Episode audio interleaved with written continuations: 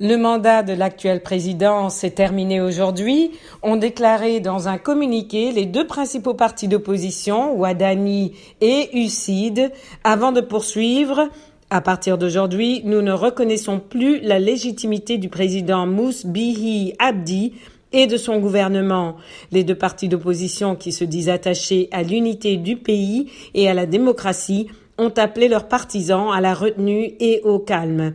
Les autorités n'avaient pas encore réagi dimanche soir à cette annonce. Moussé Bihi Abdi a été élu président de cette république autoproclamée de la Corne de l'Afrique en novembre 2017 pour cinq ans. Une nouvelle élection devait se tenir le 13 novembre, mais le président de la commission électorale a annoncé le 24 septembre qu'elle ne pouvait se tenir à la date prévue pour des raisons techniques et financières. Les Gourti conseil d'anciens non élus représentant les tribus traditionnelles et formant la chambre haute du Parlement de la région ont annoncé le 1er octobre avoir prolongé de deux ans le mandat du président Moussé Bihi Abdi. L'opposition avait ensuite annoncé son rejet de cette prolongation.